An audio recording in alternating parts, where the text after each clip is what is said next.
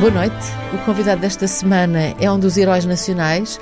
Um, um, há um outro que se chama Salvador Sobral, mas por trás de Salvador Sobral está Nuno Galopim.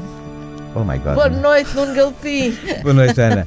Ah, está... Bem-vindo a esta casa. Há muita gente, muita gente a trabalhar. Isto foi um trabalho de equipa. Eu gosto sempre de dizer que o que aconteceu de inesperado, mágico e acho que irrepetível, se bem que espero que Portugal possa voltar a ganhar uma Eurovisão naturalmente, mas foi o resultado de um esforço de uma equipa. Uma equipa que começou a desenhar-se na RTP e que depois se alargou aos compositores que aderiram ao desafio de refazer, de renovar o Festival da Canção passa pela Luísa Sobral, pelo Luís Figueiredo que faz o arranjo e depois naturalmente tem o protagonista grande, uh, esse grande, grande, grande artista que poucos conheciam à altura. Exatamente, porque a Luísa era mais conhecida do sim, que sim. eu. Eu de resto conhecia bem a Luísa, achava já uma das melhores compositoras eh, que temos entre nós, e de facto é-o.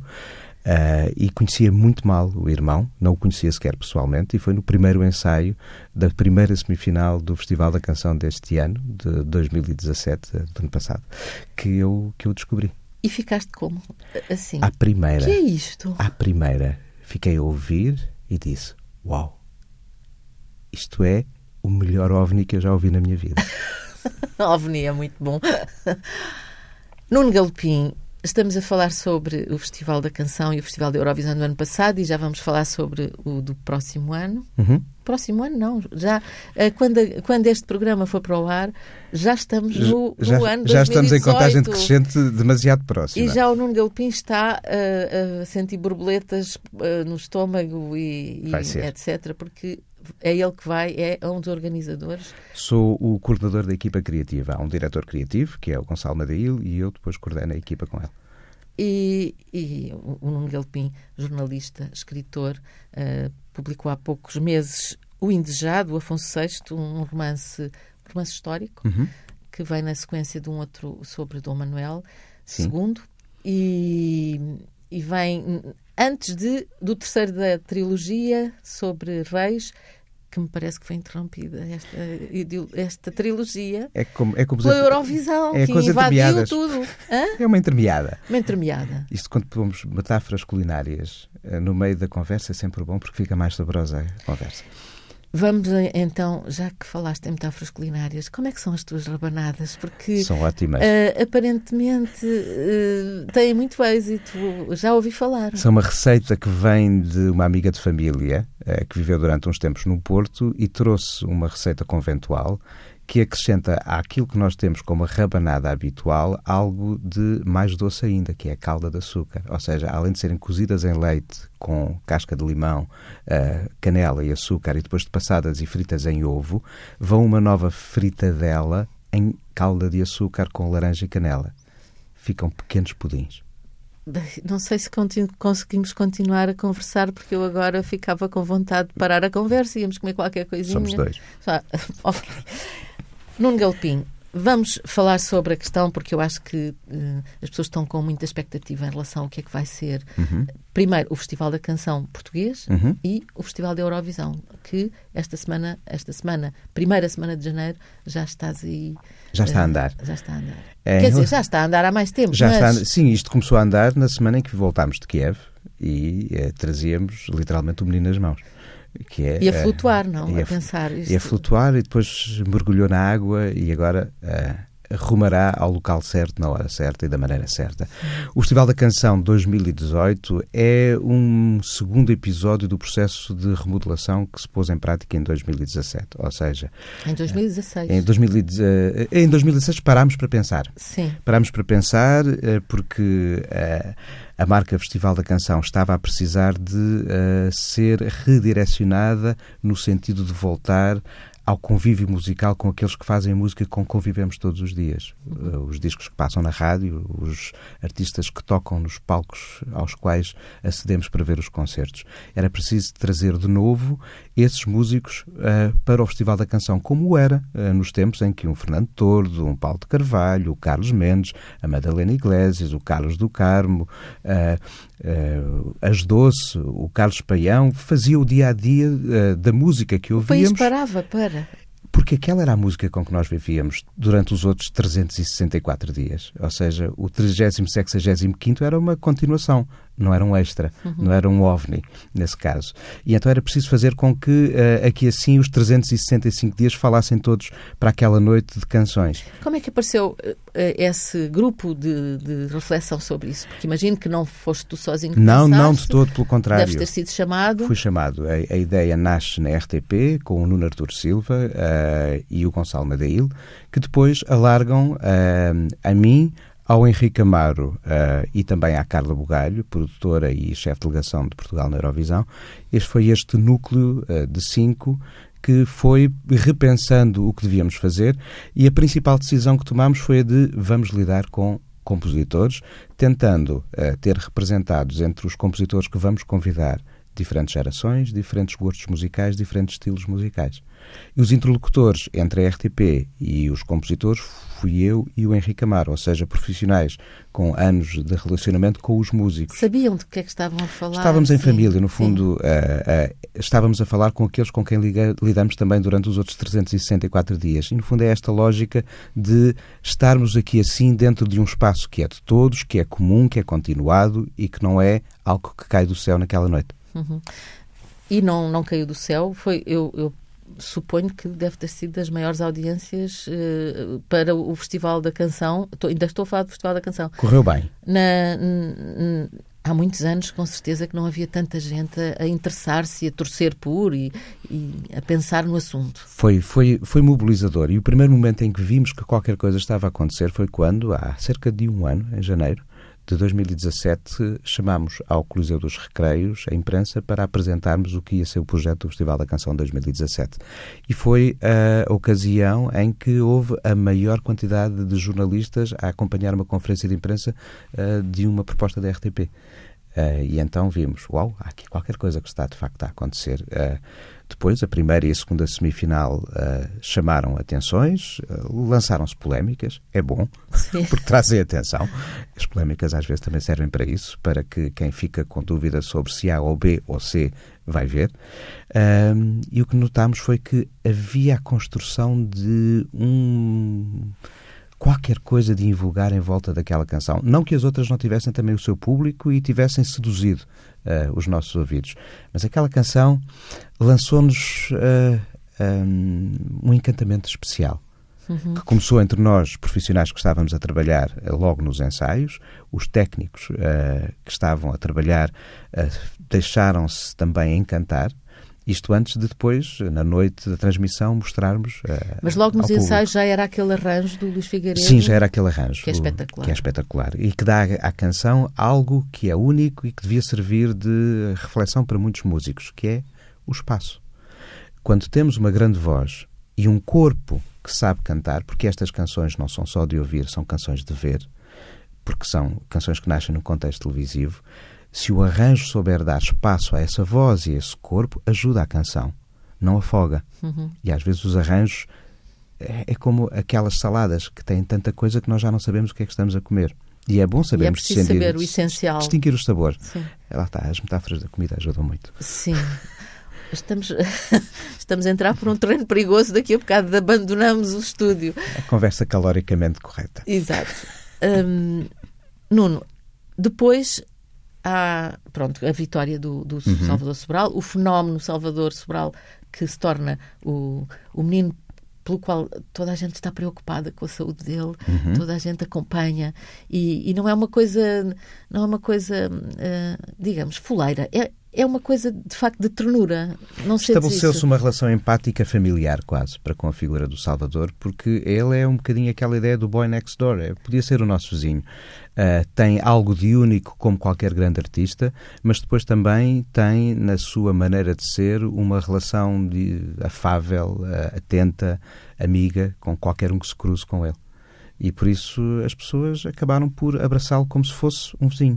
Alguém de quem se gosta, com quem se convive e parece que o conhecíamos há muitos anos. Uhum. É da nossa família. É da família, é, é da família, portanto queremos E temos ali garanti garantidamente um grande, grande, grande artista. Eu já o vi em palco fora do contexto do Festival da Canção e fora do Festival da Eurovisão e, uh, tendo a vivência do jazz no sangue, ele consegue fazer de cada momento um acontecimento único e irrepetível.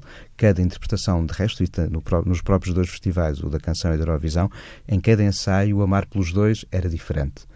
É, e no filme que fiz juntamente com o Miguel Pimenta e mais elementos do Centro de Inovação da RTP para contar a história desta canção e que foi recentemente foi transmitido. transmitido na semana passada. Convidámos o Salvador também a fazer uma versão para o momento final do filme e ele dá-nos uma das interpretações mais arrepiantes desta canção. Que é uma canção em permanência, em permanente mutação. Isso é lindíssimo quando acontece. É curioso que eu já a ouvi cantada uh, pelo Fernando Tordo no lançamento de um livro que o Fernando Tordo escreveu. Uhum. Uh, e, e ele, no fim, cantou a canção do Salvador Sobral e foi assim um momento porque era o Fernando Tordo e porque era aquela canção. É uma canção que tem as qualidades de um standard. O tempo o dirá. É. Estamos muito perto do, da data de nascimento. A canção ainda não tem um ano de exposição pública. É um bebê. Uh, mas vai crescer bem. Vamos ainda ao, ao, à Eurovisão. Uh, tu já tinhas andado, já tinhas acompanhado festivais. Desde criança. Como jornalista e como espectador. Nunca lá tinha ido, ah, sabes? Não? Nunca. Eu desde criança que vejo o Festival da Eurovisão e tenho uma história uh, Bem, aliás, aliás chamaste-me a atenção para o facto de teres nascido no ano da Sandy Shaw. É, nasci foi no o ano, ano em que ela foi cantar descalça. Descalça, descalça foi para a Eurovisão, Sandy Shaw uh, por Paparona String. e uh, nós levámos nesse ano o Eduardo Nascimento, com o vento mudou. Ouçam. É que é, é, um, é, uma canção que assinala um momento importante na história da relação de Portugal com a Eurovisão, porque depois uh, de ter havido já um flerte com a pop, com o arranjo do Eliela da Madalena Iglesias, com o Eduardo Nascimento e no ano a seguir com o Carlos Mendes, 68, uhum. começamos a ter um envolvimento uh, da presença eurovisiva portuguesa com o novo rock que estava a nascer no Portugal de então, porque os dois eram nomes que vinham de bandas rock. Ou seja, conseguimos contar um bocadinho a história de Portugal também, da música portuguesa através da Eurovisão. De resto, conta-se a história da Europa através da história da Eurovisão. É? A Europa, desde 56, há um percurso social, político e depois também cultural, musical, que é passível de ser contado através da evolução do próprio Festival Está da Eurovisão. a parecer que esse é o teu próximo livro. Esse é o livro que há de sair para o ano. Este ano, aliás. Este ano. Este ano está praticamente, está praticamente concluída a escrita. Falta apenas ter um retrato do que será este Festival da Eurovisão de 2018. Então, vamos imaginar o Nuno Galopim a chegar a Kiev, este, eh, foi a primeira vez. Foi Kiev, pois foi, foi a primeira vez que foste a Kiev. Foi também, a primeira vez que fui a Kiev, sim, sim, sim. Mas eu dizia, tenho Isto... uma história, tinha uma história que pode ser engraçado contá-la, uma história curiosa de, de, de envolvimento com este fenómeno desde criança. É, eu, nascendo em 67, tenho a minha descoberta da música num tempo em que não havia internet, a rádio portuguesa não tinha ainda a profusão eh, de programas que mais tarde acabaria por conhecer com a explosão do FM no final dos 70, princípios dos 80, eh, e eu estava muito exposto ao que ou a rádio mostrava ou à discoteca dos pais, que era muito de música francesa, eh, o José Mário Branco, Sérgio Godinho José Afonso e também depois a música clássica. O que era a outra música que eu descobria? Era a da Eurovisão. E o envolvimento começa a, fazer muito, muito, muito cedo. E aos 5 anos, em 72, estando nós eh, em Castelo de Vide para um casamento de uma prima, Uh, tenho um acidente na tarde da Eurovisão, cai com a mão dentro de uma braseira, mas não deixei que me levassem para o hospital. Dentro de caí dentro de uma braseira. Isso não e... deve ter sido nada bom, eu estou a rir, mas, mas é olha que as mãos estão bonitas. Estão bonitas, estão bonitas. sim, sim, eu confirmo. O pai tratou delas, mas eu não quis ir para o hospital porque era a noite do festival. Sim, Pronto. e em 72 estou a pensar quem é que... Tu, Por Portugal, o Carlos Mendes, Carlos com a Festa Mendes. da Vida, e ganhou a Vicky Leandros com a Après pelo Luxemburgo. E é extraordinário, isso é um flashback para mim. não sei essas coisas de cor. E então ficaste a ver e só no dia seguinte foste para o, aceitaste é, ir ao hospital o, ou já não foi preciso? O tratamento do, que, que, o pai fez foi suficiente para que a, a mão, eh, as, aquelas pequenitas bolhas, foi um, não foi uma queda atroz, foi um, um, um toque, mas um toque que dá uma queimadela Sim, uh, e dói. para o mão de uma criança uh, que dói, mas foi bem tratado. Nunca perdi esta relação com, com o festival, mas Kiev foi a primeira vez em que finalmente lá e viste estive. como é que é aquilo por trás, não é? E é maior do que eu pensava. É? É. o e, e, agora estando a vivê-lo por dentro tenho a clara consciência da dimensão que é todo este universo porque não é apenas um programa ou neste momento três programas de televisão porque há Sim, duas, porque semifinais, há duas semifinais e depois uma final à qual temos acesso garantido este ano porque somos os organizadores vencedores do ano anterior por isso Portugal está diretamente na final mas há uh, um envolvimento da Eurovisão com a cidade que se projeta uh, num espaço chamado Eurovision Village, que entre nós vai ter lugar no Terreiro do Passo no, no, e durante uma semana, pouco mais de uma semana, ali haverá atividades diárias, algumas delas na forma de grandes concertos gratuitos para a cidade, para que uh, o ambiente, uh, a essência do que é a Eurovisão seja vivida pela própria cidade. E há mais outras expressões, há programas sociais, há uma mega discoteca a funcionar também uh, para os jornalistas, os fãs acreditados e o staff durante aqueles dias. E onde também no Terreiro do Passo, não? tudo à beira-rio. Toda, toda a Eurovisão Lisboeta, o Festival da Eurovisão, tem como mote a expressão All Aboard, o que, por um lado, uh, traduz a ideia de querermos estar todos juntos e chamar todos a nós, a ideia da a diversidade está connosco porque a queremos abraçar, e o All Aboard sugere-nos automaticamente o estar num barco. O estarmos num barco comum, e o barco comum é este planeta que, em 70% do, da sua superfície, é coberto por oceanos, oceanos que um, temos de proteger. E essa ideia de relação com os oceanos que está por trás desta edição do Festival da Eurovisão aponta mais essa tomada de consciência da necessidade de proteger os oceanos e não a uma vivência antiga dos 500 anos de celebração dos descobrimentos. É esta atual século XXI, é esta relação que nós queremos procurar. E olhar para a frente. Também. Olhar para a frente, e por isso all aboard. All aboard, ali, cais das colunas, all aboard. Aí, aí, é. aí, aí, teremos o Eurovision Vision. Não sei se terei tempo depois para lá dar um salto para ver o que vai acontecer. Mas... Sim, porque estarás bastante ocupado, mas todos nós, os outros comuns mortais, poderemos passar por todos lá. Todos poderemos passar por lá porque é gratuito e, e a programação traduz muito a essência dos conceitos, do conceito criativo central, que é uma espécie de narrativa que tem a ver com a relação de Portugal com a Europa, a relação de Portugal com os oceanos e a relação de Lisboa, cidade, com a multiculturalidade, a diversidade. Hum. Portanto, já é uma fase à frente da Expo 98, que era sobre Exatamente. oceanos e que trouxe também a multiculturalidade. Exatamente. Mas estamos agora e, estamos a fazer isso e a cantar. E 20 anos depois da Expo 98. É, não deixa é de ser o ano certo, também. É o ano, é certo, certo, para celebrarmos sim. Eh, toda. E, e, foi um marco na, na história da, da cidade. Exatamente. Estamos, isso é um, um projeto entusiasmante. É, sem dúvida. Mas antes disso temos o Festival da Canção. Vai Sim. ser escolhido o português ou a portuguesa ou os, ou os portugueses uhum. ou as uhum. portuguesas que vão representar Portugal.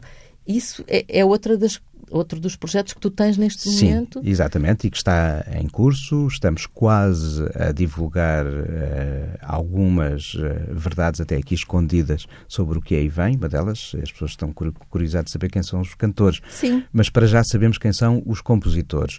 E os compositores este ano, uh, tal como no, no, ano passado, envolvem esta, esta, este desejo de retratar a realidade da música portuguesa com que convivemos todos os dias, cruzando gerações, cruzando, cruzando géneros e alargando um bocadinho aquilo que eram os nossos convites do ano passado, algo de novo. E o algo de novo tem a ver, em primeiro lugar, com a capacidade do vencedor do ano passado escolher alguém e convidá-lo, e depois uh, alargar à rádio, neste caso à Antena 1, a hipótese de juntar ao projeto da RTP, uh, escolhendo, por um lado, alguém que não tenha até aqui qualquer uh, gravação editada e, ao mesmo tempo, abrindo também vagas para qualquer um se poder candidatar e concorrer ao Festival da Canção.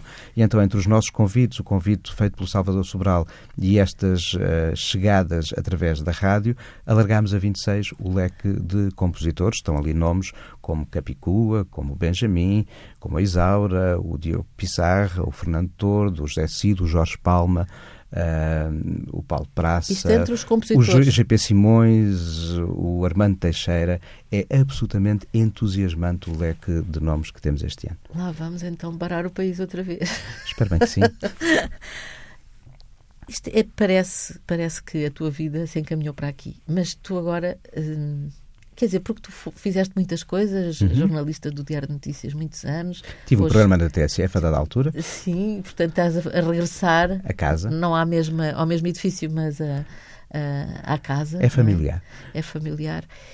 Um, mas agora estreaste noutra coisa, que é os documentários, e por aquilo que já percebi, uh, pronto, descobriste aquilo que queres fazer na vida. É que é mesmo, é engraçado. Uh, a ideia de escrever livros de ficção era algo que não me passava pela cabeça nos tempos em que tinha o dia a dia vivido no Diário Notícias, em que uh, não é fácil trabalhar num diário e ter a cabeça livre para escrever ficção, porque exige, exige alguma disponibilidade para criar a narrativa e dar espaço e tempo. E isso, a primeira ficção aconteceu de um desafio do editor, o Francisco Camacho, que, que, que me pediu para. Uh, que me desafiou mesmo, picou-me. Sim. Escreve lá, escolhe lá um rei e para português e, e, inventa uma história e não podem picar. Não, ficas logo. Fico, fico o bicho de. Ah, ah é, é, nunca fiz, acho que não consigo, vou, vou tentar. E de repente escolhi o Dom Manuel II para criar uma primeira narrativa que estava um bocadinho com o pé entre o jornalismo e a ficção. Porque, ele é muito recente, não é? É, é, muito recente e era a minha primeira tentativa uh, na ficção, e então uma das personagens de ficção era um jornalista. No fundo, meti-me lá dentro da história para controlar um bocadinho os fios com que a trama depois eventualmente evoluísse. Para o segundo livro, o sobre o Dom Afonso VI, aí deixei o escritor uh, libertar a, a, a, ficção e encontrar na realidade da história do Dom Afonso VI onde é que poderia haver uma fresta para meter o, um ICE. Um ICE. E o ICE faz pensar, e se ele afinal teve um filho, ele que ainda por cima foi, uh, de, foi afastado do trono pelo irmão e depois teve o seu casamento anulado, sendo a sua eventual infertilidade uma das razões, se não a razão principal para o anulamento do casamento. E se ele tivesse tido um filho? E então descobri que afinal gosto mesmo de escrever histórias e tenho já uma terceira em mente, mas que ainda está também é sobre o rei? É também sobre o rei, mas é como as rabanadas, ainda está na fase do leite, que é a primeira, a primeira cozedura. Uh, mas fazer documentários, que era o que me perguntavas, foi uma descoberta mais recente e que é um desafio que me fazem quando volto de Kiev, porque eu sugeri que era interessante contar a história desta canção e disseram-me: faz tu. Mas porque havia também muitas imagens que tu podias usar. Trouxemos muitas imagens Sim. de Kiev, tínhamos muitas imagens de bastidores do próprio Festival da Canção aqui, mas tivemos depois de ir fazer mais. E o fazer mais foi ir buscar as vozes, o cor de vozes que ajudasse a contar aquela história, daí ser fundamental entrevistar e com tempo o Salvador Sobral e a irmã Luísa Sobral, e depois o conjunto ou de figuras que na RTP uh, estavam nesta equipa que remodelou o Festival da Canção e fez a aventura de Kiev, e ao mesmo tempo ter aqueles que, uh, estando fora, também estavam dentro. Uh, cantores uh, que participaram em festivais, em festivais, da canção ou figuras ligadas ao próprio júri desta edição do Festival da Canção. E de repente estava ali construído este, este coro. Eu gosto de chamar este conjunto de, de entrevistados um coro que, e, que cantam. E, e, tu tinhas a experiência de, de editar uma reportagem, de saber como contar uma história. E é parecido. É parecido. É parecido, é parecido. Eu já Com tinha, outros instrumentos, mas eu é tinha parecido. feito já um filme sem imagens, uh, porque gosto de chamar assim, que foi uma biografia sobre os 20 anos dos da Gift, em livro, uhum. e que nasceu precisamente de um conjunto de 74 entrevistas, uh, desde as entrevistas dos elementos dos Gift aos vários que passaram pelo seu processo uh, de criativo ou vivencial, ou seja, desde os, os, agentes que tiveram noutros territórios, ou Brian Eno, com quem eles trabalharam no último disco, e depois foi uh, como fatiar aquelas entrevistas para que, como se fossem diálogos de um filme, uh, o livro contasse uma história só com aquelas vozes. Porque está, às vezes nós temos elemento, informação a mais, não é? é. E é preciso saber uh, cozinhá-la é com os tais ingredientes da salada que também não pode ser demais, porque senão é. Uh... É ter os sabores e ter a condução da narrativa. O resto, se não fizer sentido, é melhor estar fora. Então, documentários podemos contar com mais. Há um, há um neste momento, já numa etapa avançada de rodagem, sobre os Pop del Arte. Uhum. Para a RTP para também. Para a RTP. E. E vontade de fazer mais. E vontade de fazer mais, já percebi. Sim, e, e vontade e se calhar mesmo a possibilidade. Vamos ver. Nuno, como é que tu chegaste aqui? Porque tu és filho de um grande cientista, uhum. Galopim de Carvalho, não é? O Geólogo. Mais... Foi meu professor. Foi teu professor? Foi meu professor e foi professor do meu irmão. Família. Que é geólogo ele próprio. Que é geólogo também, pois. Sim, família... Mas gemólogo, não Sim, é? mas gemólogo. Gemólogo. É... O Eu teu ia- pai dedicou-se mais À ao... sedimentologia Sim. e depois teve muito uma relação com os fósseis. Por acaso ele trabalhou mais fósseis pequeninos do que os dinossauros. Mas depois tornou-se conhecido pelos dinossauros. pela defesa do património eh, que há entre nós, pegadas e também de registros fósseis, eh, de ossos, de ossadas, e depois pelo trabalho que desenvolveu no Museu de História Natural para chamar pessoas, porque os dinossauros cativam o entusiasmo e a imaginação, sobretudo os mais pequeninos. Sim, sim. E de resto foi por causa disso que eu acabei por dar esta cambalhota, sabes? Então, porque, É. porque tu, tu te pareceria indicar que tu ias para... Eu iria fazer um, um percurso ou na vulcanologia, porque era a área da geologia que me interessava mais, ou, e eu estava já a encaminhar para aí, esse foi o, o tema do meu seminário de fim de curso, sobre a museologia. De eh, fim de curso, porque tu de fizeste geologia. geologia, Geologia. também. sim. E o meu seminário do, do último ano era mesmo sobre a história da museologia eh, ligada aos minerais. E, em princípio, ia para aí. Só que lembro-me de ir a uma reunião eh, na RDP com o meu pai e era uma reunião na qual iríamos falar sobre como é que a rádio pública portuguesa podia ajudar a passar a mensagem da necessidade de defender o património geológico, sobretudo dos dinossauros entre nós. E eu acho que passei a reunião inteira a maçar o diretor de programas sobre o facto da Antena 2 não passar o Philip Glass, o Steve Reich ou o Wim Mertens nas quantidades que eu achava que faziam sentido. E ele apanhou ali assim um catraio eh, com vontade de dizer coisas e desafiou o catraio. Digo, "Pois porquê é que não vens cá fazer o programa? E no dia seguinte, quando ele chegou à rádio, tinha um projeto eh, para um programa eh, na secretária. E mudaste de vida. E chamou-me para fazer o programa. E pronto, comecei na Antena 2, da 2 passei para a 1, eh, estava eu na Antena 1 quando me desafiam para escrever um texto no Independente e a coisa foi rolando. Foi rolando. Foi rolando como as pedras Como as pedras. rolantes. Ou seja, fui das Rocks para as Rolling, Rolling Stones, Stones. E, e acabei a, a E- ver e os Rolling. Stones várias vezes. e, voltaste agora, eh, voltaste à, à RTP, precisamente, Uhum. não é? Sim, é. Que é a RDP-RTP. É engraçado. Estes regressos a casa são sempre qualquer coisa de, de- de muito emocionante. Porque nós, apesar de termos um- uma concentração racional no trabalho profissional, há um lado emotivo de relação com os outros que é o que faz com que as equipas eh, nos façam a nós também. Nós não somos nada se tivermos equipas com, com, que, com as quais podemos trabalhar. E o, o trabalho do Festival da Canção e da Eurovisão é claramente um esforço de equipa. E, hum, no fundo, todo o trabalho de jornalismo é um esforço de equipa. Sempre. Hum, Sempre. Sempre. E, sobretudo, em rádio e em televisão. Sim, sim. Sem dúvida. E, e, e tu voltaste ao teu, ao teu. Juntaste tudo, foste, a tua vida foi-se encaminhando Uhum. com, maus, com maus momentos e bons momentos. Sim, sem fazer planos do que virá depois. Exato, olha. Como diria a canção. Como diria a canção. Uhum. E hum, a única coisa mesmo solitária deve ser a escrita dos romances, Sim, suponho. é, é, é mais ou menos solitário porque costumo escrever em casa e com o cão ao lado. Portanto, o cão, uh, O como se cão- chama o cão? Chama- para Chama-se Crispy, que era o meu gelado preferido. Crispy. Ainda me lembro do Crispy também. Pronto, gelado, ele sim. tem as patinhas eh, com a cor da madeira do, do gelado. Embora o Epá tivesse aquela pastilha lá no fundo, aquilo. ah, É, ali está o Miguel Silva ali do outro lado do vidro a dizer gostava. que também gostava do Epá. o Epá era mais um gelado de praia, o Crispy era o gelado de sempre e agora é cão de casa. Mas é que o, o Epá tinha aquela vantagem de não cair, não é? Porque verdade. Os outros, havia sempre o risco da coisa cair na areia. Uhum. Na praia, portanto, era melhor ser o, O Epá, era, era mesmo gelado de praia. É verdade. Nuno Galpim, depois destas, eh, destas nossas derivas Estamos sempre a ir aos gastronómicas. sabores, estamos sempre a sim, ir aos sabores. É nisso. ótimo, as pessoas gostam de sabores estão felizes na vida. É, não é? É. Tu concordo contigo. E vamos. Vou-te fazer uma pergunta Uhum. que eu acho que toda a gente quer saber. Como é que está o Salvador Sobral? Tu deves ser um, um interlocutor eh, privilegiado. Nós queremos saber como é que ele está a recuperar. Está a recuperar, está a recuperar bem, a recuperar devagarinho e, e com vontade, eh, acho que não é inconfidência fazê-lo, de eh, regressar à música assim que lhe seja possível, porque ele estava já a trabalhar em material para um segundo disco, ele chegou a apresentar ao vivo algumas novas canções maravilhosas. Ahm, o- o- a evolução do estado de saúde não lhe permitiu ter tempo para dar ao projeto Alexander Such, outra banda que o tem como vocalista, eh, a vida de palco que eu espero que mais dia menos dia eh, a banda possa ter. Eu cheguei a vê-los ao vivo e são incríveis e completamente diferentes daquilo que ele faz como Salvador a Sol.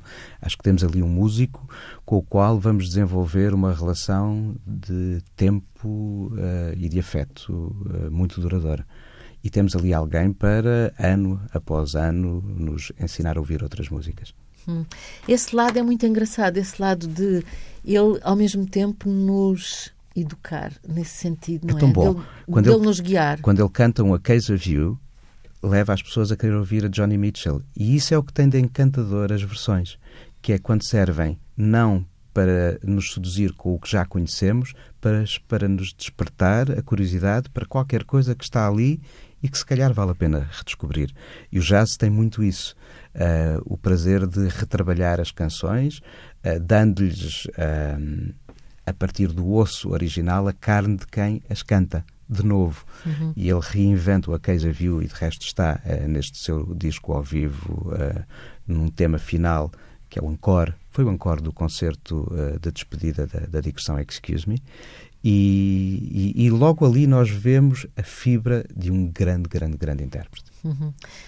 Porque, vamos lá ver, na verdade, pelos vistos, quem te tirou das pedras para as pedras rolantes foi de facto a música, não é? Sim, eu confesso que, que eu, é que, eu, fui tirar o curso de Geologia por preguiça. Porque era o.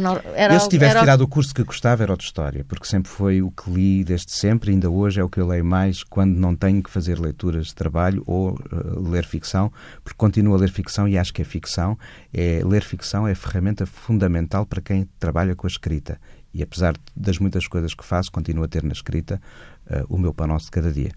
Uh, mas um, acho, acho que este, este tipo de relacionamentos uh, um, só nos, só nos um, abrem horizontes, não é? Uh, e a, a, geologia era uma espécie de saída preguiçosa de quem uh, queria fazer um curso para ter dinheiro para comprar discos. Para comprar discos. Sim. Hum, continuas a comprar discos. Sim. Porque isso para mim é um mistério. É assim, a mim uh, custa-me. Uh, pronto, e tive que fazer esse exercício. Quando me disseram os carros agora não trazem uh, coisa para CD, hum. e eu disse, mas eu isso não consigo. Eu no eu carro tenho, que mexer. No carro uso Bluetooth e uso é. plataformas digitais e tenho sempre playlists preparadas para no carro ouvir música, mas em casa Uh, continuo a comprar sobretudo em vinil. Nunca, nunca, nunca me desfiz da minha coleção. Tenho vários giradiscos. Nunca me desfiz. Não riscas os discos? Não, estão ótimos. Os que tinha em criança, os que herdei dos pais, porque os pais passaram os discos logo muito cedo. De resto, eu aos três anos tinha autorização para mexer nos discos dos pais. Não riscavas? Não, não. Uh, acho que estraguei uns, mas depois aprende-se. Sim, sim, Aprende-se. Estraguei várias Carminas Buranas ao meu pai. Pronto, aprende É triste, é triste. Aprende sim, ele sim. não se importou, ele não se importava. Achavam graça e agora olha. Também tiveste um. Tiveste, não tens, um, um grande pai, não é? Sim, e, sim, sim. E, e portanto há, há um envolvimento familiar que é uh, muito propício a sim, que uma sim. pessoa não é que uma pessoa se encaminhe para as pedras, porque poderia, ele, esse era o caminho mais fácil. Ele viu-me a fugir, mas ele percebeu que eu tinha de fugir. Ele, não, ele, estava comigo te... naquele dia, ele percebeu, ele vai fugir daqui. Mas pronto, tudo bem. Isso é o mais importante. Sou mais feliz e sim. e sim, sou, sou, sou profundamente feliz e vivo com livros e discos e filmes à minha falta. Que bom. E ainda por cima agora fazes parte desse processo, sim, não é? Sim, Porque sim. o deixaste de ser jornalista uh, do dia a dia, uhum. desta coisa da pressão do dia a dia, uh, eu não vou dizer que estás do outro lado porque acho isso mas confuso, ajuda mas... a fazer outras coisas. Eu mantenho a... com o jornalismo uma relação uh, periódica no Expresso e isso com o jornalismo cultural, que é aquele em que eu gosto de, de estar, apesar de eu confesso ter gostado muito nos tempos do DN, ter feito também o jornalismo desportivo na área do automobilismo, da Fórmula 1, uhum. que é outra das minhas paixões, mas um, ao não estar num jornal diário, tenho espaço para mais. Para pensar, não é? é e tempo para pensar, para, para, digerir as coisas. E procuro, eu, eu, trabalho depressa, gosto de fazer muitas coisas ao mesmo tempo, mas consigo. Uhum. Portanto, o que temos agora para o próximo ano, e só para dizer como além este dos, homem tem uma vida alucinante. Além dos dois festivais, Canção e Eurovisão. Um livro sobre a Eurovisão. Um livro sobre a Eurovisão. Uh, e que é muito esta história política, social e musical do Festival da Eurovisão, tendo em conta também, e é importante não esquecer que há uma história portuguesa que também passa por lá, e ela estará lá contada. Haverá um documentário sobre os Pop del Arte. E, e, como é pouco, como isso ainda é pouco. Haverá, haverá, haverá um programa uh, na Antena 1. Ah. São uns rebuçadinhos diários Sim. sobre histórias de canções que passaram pelo Festival da Canção e pelo Festival da Eurovisão. Ao longo deste ano? Sim, Sim? ou até, até, aos festivais? Até aos festivais. Sim. E haverá haverá, parece, todos os, todos os sábados. Que, Sim, eh, claro. Continuas seja, isso. O planetário isso dará conta da, da, atualidade cultural pelo mundo fora. Haverá dois blogs aos quais eu não deixo de, de estar ligado porque são uma ginástica. É como uma ginástica. Isto é escrito é como uma ginástica. Se escrevemos todos os dias, ela sai depressa e bem. Uhum. Um, e depois, para já, não há planos mas sem fazer planos para o que virá depois, cá estaremos. Cá estaremos. Obrigada, Nuno Galpim. Obrigado, este Ana. foi o começo de conversa, o primeiro do ano. Começamos bem, começamos a pensar numa, num, num grande festival, em dois grandes festivais, em muitas atividades, numa pessoa que é sempre está sempre aberta a reinventar-se, a fazer novas coisas e a, a arriscar. Irrequieto. Irrequieto, o rapaz é irrequieto. É. E, enfim, esta entrevista Uh, será publicada amanhã no Diário Notícias numa versão uh, mais curta. Depois, as versões integrais estarão nos sites do, da TSF e do Diário Notícias. O apoio técnico foi do Miguel Silva, que se fartou ali de rir, sobretudo quando falámos de gelados. Não sei, ele, ele e o Crispy e o Epá, a coisa funcionou. E se ele, se ele provar as rabanadas? As rabanadas, sim. Eu tenho aqui as fotos, eu mostro. Em rádio não dá ainda para ver. Vamos ver as fotos. Boa noite e um bom ano para todos. Bom ano.